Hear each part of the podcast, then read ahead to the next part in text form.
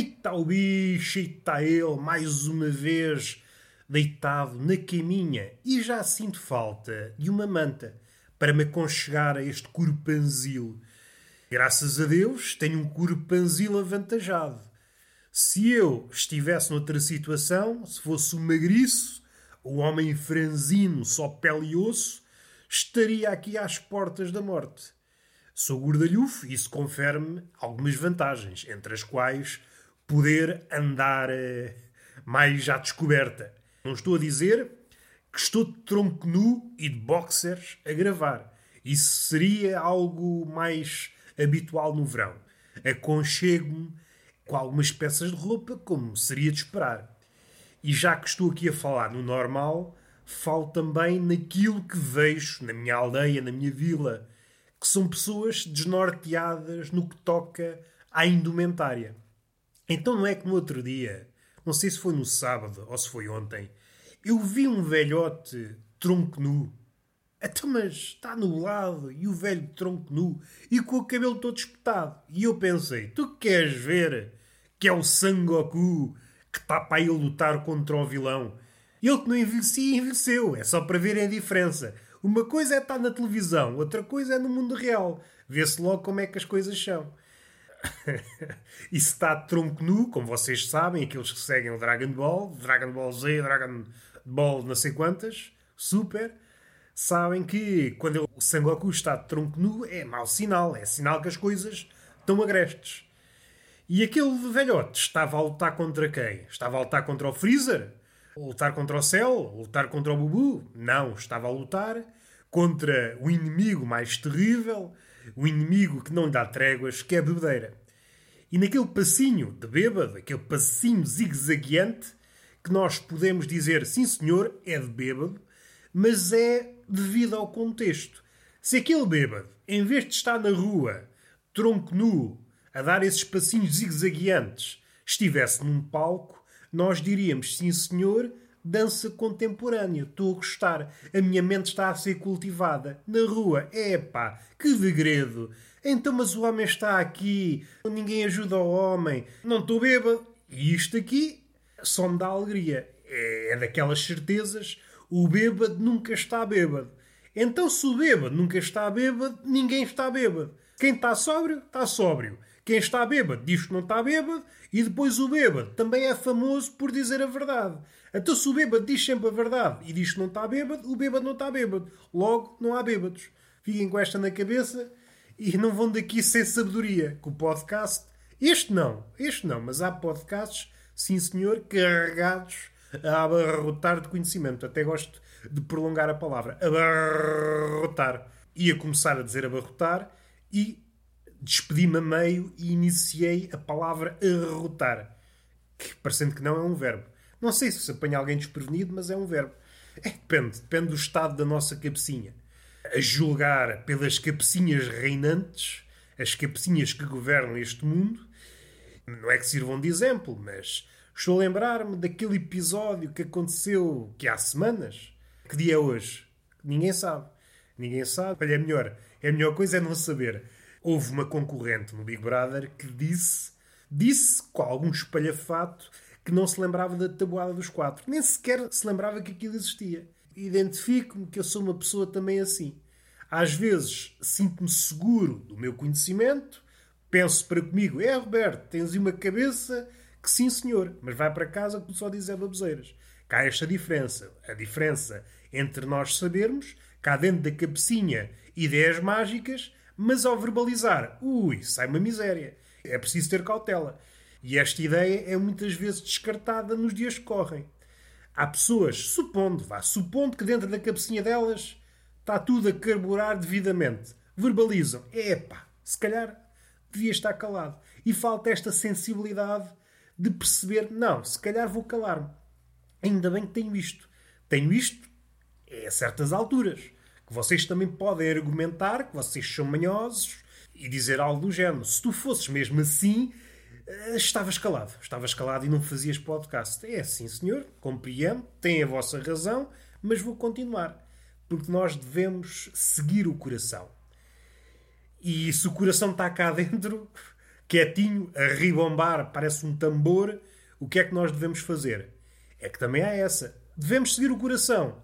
E agora entender o coração. O que é que ele diz? Ninguém entende. E é por isso que depois dá aso a certas merdas. Uma pessoa acorda às 7 da manhã, dentro de uma montra de um talho, e dizem: Tu o que é que estás a fazer aí? Epá, foi o meu coração que mandou. E a pessoa, se tiver aquela veia poética, entenderá a nossa situação. Nós podemos responder: só me sinto, só me sinto feliz agarrado à carcaça. E nós temos que entender: os caminhos para o amor são insondáveis. Deus é amor, então caminhos em direção ao amor são os mesmos. E o melhor é não saber. Já estou aqui a deambular. Eu queria utilizar esta ideia, o fosse entre o pensamento. Está a passar um carro, isto também são horas para andar de carro. O fosse entre aquilo que nós pensamos e aquilo que verbalizamos. Dar aqui um exemplo. Às vezes temos. Eu não, eu sou uma pessoa modesta, raramente me balanço, raramente tenho esses apetites de mudar o mundo. Há aquela franja de pessoas, assim, tem mesmo uma franja, que diz: ah, eu vou mudar o mundo, vou mudar o mundo. Eu entendo, dou o meu apoio, mas já tenho idade para ter juízo, que é mesmo assim. E eu, mesmo que numa situação de fraqueza, que toda a gente tem, ninguém é livre destes momentos. Uma pessoa tem, normalmente, uma certa atitude, e este respeito é uma atitude politicamente sedentária, mais vale estar quietinho, mas há momentos que não. Olha, se calhar vou optar por uma via diferente. São momentos de fraqueza. Mas vem-me logo à ideia várias coisas. Várias coisas que me põem no lugar. Roberto, tu queres mudar o mundo, mas estás-te a esquecer de uma coisa. Tu ontem estiveste 30 minutos à procura das chaves de casa. Queres mudar o mundo, mas não sabes onde é que as chaves se encontram. E vamos agudizar o problema. Nesta situação, quem escondeu as chaves, escondeu é uma forma de dizer. Quem depositou as chaves ou calhas num sítio da casa foste tu. Tu vives sozinho, meu cabrão. Foste tu. Não podes culpar ninguém. Que é uma das coisas tristes viver sozinho. Quando temos alguém, quando partilhamos a casa com alguém, seja, seja namorada, seja filhos, seja cães, podemos culpar sempre outra pessoa ou outro animal. Eu às tantas só posso culpar uh, bibelôs e candeeiros. E parecendo que não, não é a mesma coisa. Não é a mesma coisa porque este atribuir de culpas dá aso à discussão e nós até nos esquecemos do real motivo da culpa e da discussão e nós queremos é desabafar. Desabafar. Assim sendo, parece-me triste. Vou chatear-me com aranhas? Dizer, ah, aranha, tu pegaste na chave e levaste para os teus filhos. Não. Não parece que seja esse o caminho. E é uma forma de cheirar à terra. Queres mudar o mundo, não sabes onde é que estão as chaves, e conclusão, onde é que estava a chave? O que é mais triste. É muito triste o que eu vou dizer. As chaves estavam no bolso das calças. Estavam, estavam comigo. Eu procurei pela casa toda, mas antes já tinha colocado as chaves no bolso. Vejam bem a cabeça do bicho. E eu sei que não estou sozinho nesta demanda da parvoíce. As chaves é uma coisa. Eu já não estou a falar do comando da televisão. Há pessoas eu já não estou a falar do comando da televisão. Eu, volta e meia, ouço as pessoas dizerem ah, eu já não vejo televisão. E dão normalmente aquela justificação que é os canais já não passam nada do meu agrado. Mas vamos lá ser sérios, meus meninos. Eu sei qual é a razão, a verdadeira razão. É porque perderam um comando e não querem admitir. Perderam um comando. São demasiado sedentários para acender a televisão e cagam na televisão. É o mamarrasco que está lá na sala não sabem onde é que está o comando. Sejam verdadeiros uma vez na vida. Eu sei que há muita gente nesta situação e isto desdobra-se em várias coisas. Tanto pode acontecer com as chaves de casa, como pode acontecer com as chaves do carro. E agora há outra agravante. Quatro coisas que uma pessoa, quando vai andar de carro, precisa. Chave de casa, normalmente temos que fechar a porta, é uma coisa que me disseram e eu tenho acatado. Outra é a chave do carro. Uma pessoa também não se vai pôr a fazer uma ligação direta com este frio, tem as mãos geladas, estraga o carro. A terceira, precisa da carteira, é uma coisa. Às vezes tem dinheiro, cartões e merdas, papéis. A minha é sobretudo papéis que tem. Parece uma caixa, uma resma de folhas. E a máscara. Estas quatro coisas, parecendo que não, é o quarteto das coisas indispensáveis. Nós sabemos em tempos idos, quando éramos jovens, a cabecinha estava, a cabecinha estava nos trincos, mas agora é, é impossível. A nossa cabecinha está sempre a pensar em merdas. Merdas, muitas das quais sem interesse, mas é assim. Nós não comandamos a nossa cabeça. A cabeça está por sua conta. E nós de vez em quando, oh, será que dá para pensar ali numa coisa? E o cérebro, deixa de estar quieto que eu estou a pensar na minha vida. E nós, está bem, não vale a pena dizer nada. Não me quer chatear, até porque eu não tenho argumentos, porque tu é que tens os argumentos. O cérebro, de vez em quando, empresta-nos argumentos. Nós só falamos por falar. E é essa superioridade do cérebro em relação a nós que nos encolhe. E nós temos que acatar. É a relação, é o que temos. É o que temos. E agora já me perdi. Ah, estava a falar desta distinção, a distinção aparente.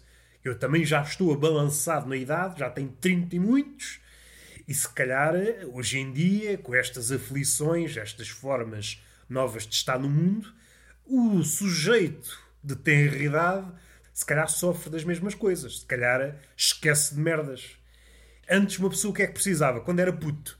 E é verdade, esqueci-me de uma coisa, o telemóvel. Precisamos de telemóvel. Ainda que no meu caso não seja muito. Costumo fazer acompanhar, mas se me esquecer, não volto atrás. É uma coisa que passe bem se ela. Mas é uma das coisas cruciais. Cinco coisas atualmente. Antes, quando era puto, não precisava de nada.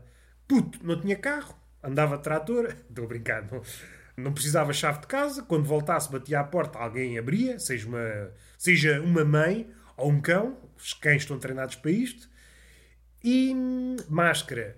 Vivíamos num tempo sem pandemia, carteira não tinha, não tinha dinheiro, não precisava de carteira, enfim, era uma pessoa livre. O único serviço era esfolar os joelhos e voltar a casa vivo. Isto parecendo que não é culpa logo a cabeça, que não é uma cabeça assim capaz e já que estamos nesta esfera de ideias, há uma coisa que eu já falei aqui, mas nesta esfera de ideias, há falta de melhor termo. Isto é ideias, não é ideias nenhumas. Isto, isto não é nada que está aqui. Vou tocar aqui num assunto que me apoquenta e, e, e é só. Ia dizer mais qualquer coisa, ia, mas fico por aqui.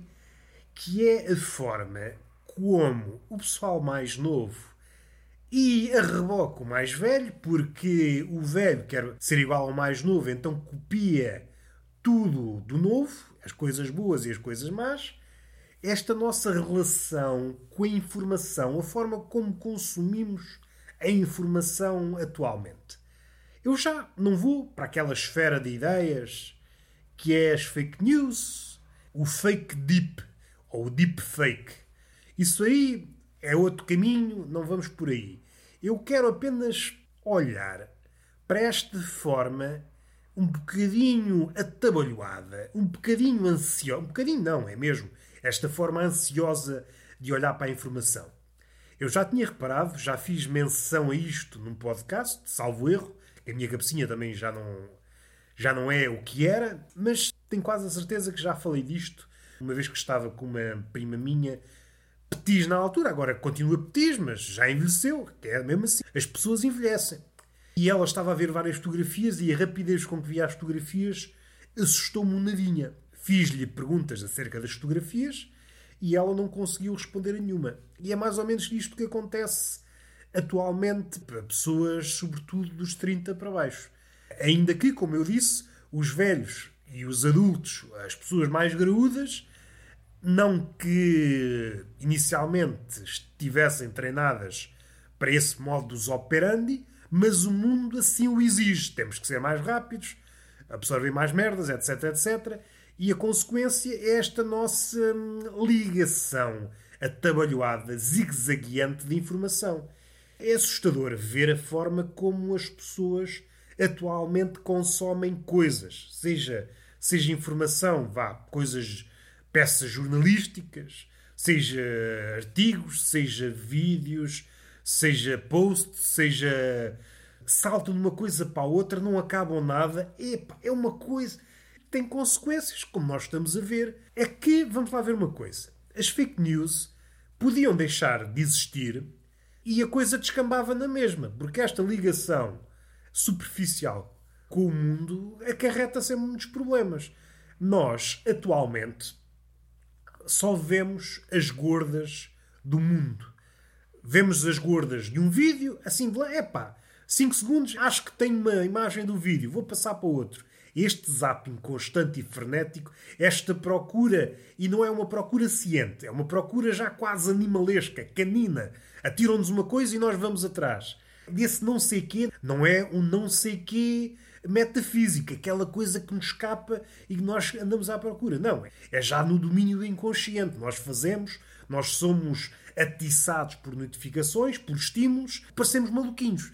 Parecemos suricatas à procura de estímulos. Olha um estímulo ali, será um predador? Olha um estímulo ali, será umas mamas? E andamos sempre nisto. É um bocadinho complicado. É um bocadinho complicado. É... Estou-me a rir porque, olha, há falta, falta de melhor coisa, rio. Chorar. Não, é, a vida é assim. O que ficou para elas foi um punhado de nomes, uma massa amorfa de coisas que, a maioria das vezes, nem sequer tem ligação. E ainda que elas não tenham ligação, pode eventualmente existir uma ligação através da via da criatividade. A criatividade é, é uma forma de ligar duas coisas que tradicionalmente não estão juntas. A massa amorfa foi tudo atirado, atirado num caldo heteróclito não houve uma pausa para a reflexão, para ter um entendimento mais fundo. Voltando um pouco atrás, é essa leitura das gordas de tudo, seja um vídeo, seja um livro. Consequência, em suma, é ver as gordas do mundo. E isto, é pá, não dá para muito. Não dá para muito, porque o mundo quer ser visto, já sabe jogar o jogo e então exibe aquilo que nós queremos ver. E isto é tudo uma bola de neve. Daí que ria um bocadinho quando se fala das fake news. Percebo o problema. Já há outros problemas mais graves. O deepfake que está aí a aparecer. Há outras coisas mais graves ainda. Mas, mesmo que conseguíssemos eliminar todas essas formas de falcatrua, a nossa ligação é de tal maneira superficial com a realidade que isso ia dar asa a novos enganos e a novas teorias da conspiração, etc. Por isso não vejo nada de bom. É uma ligação um bocadinho fugida. Nós só conseguimos alcançar a verdade e é sempre um, é sempre um toque de fugida. O máximo que nós conseguimos é um toque de fugida e a verdade assusta-se e lá vai ela e nunca mais a vemos. Com alguma demora, com alguma reflexão, não me querendo alongar, porque este tema foi mais ou menos tocado numa conversa que tive no outro podcast que eu tenho, na Tertúlia de Mentirosos, com o Paulo Ferreira. Estivemos a falar, tivemos a tocar nestas ideias a forma como hoje lidamos com o mundo é muito diferente daquela que existia há 50 anos, há um século. E, em virtude de muitas coisas, há muitos estímulos e, consciente ou inconscientemente, muitos de nós regem-se por uma ideia venenosa, que é a quantidade é sinónimo de qualidade. E então andam a saltar de informação, etc, etc. Por vezes, para ir a um entendimento mais fundo, basta duas ou três coisas e explorar essas coisas vezes sem conta é muito mais proveitoso esse caminho. Se quiserem ouvir o podcast, procurem no Spotify ou numa plataforma qualquer onde haja podcasts. Tertulia de Mentirosos, Paulo Ferreira. Dou por terminado o podcast e dou por terminado que eu não tenho mais nada para falar. Hoje andei só aqui a divagar sobre merdas. É mesmo assim. Divagar sobre quê? Merdas. Beijinho na boca e palmada pedagógica. Onde? Numa das nádegas. Até à próxima.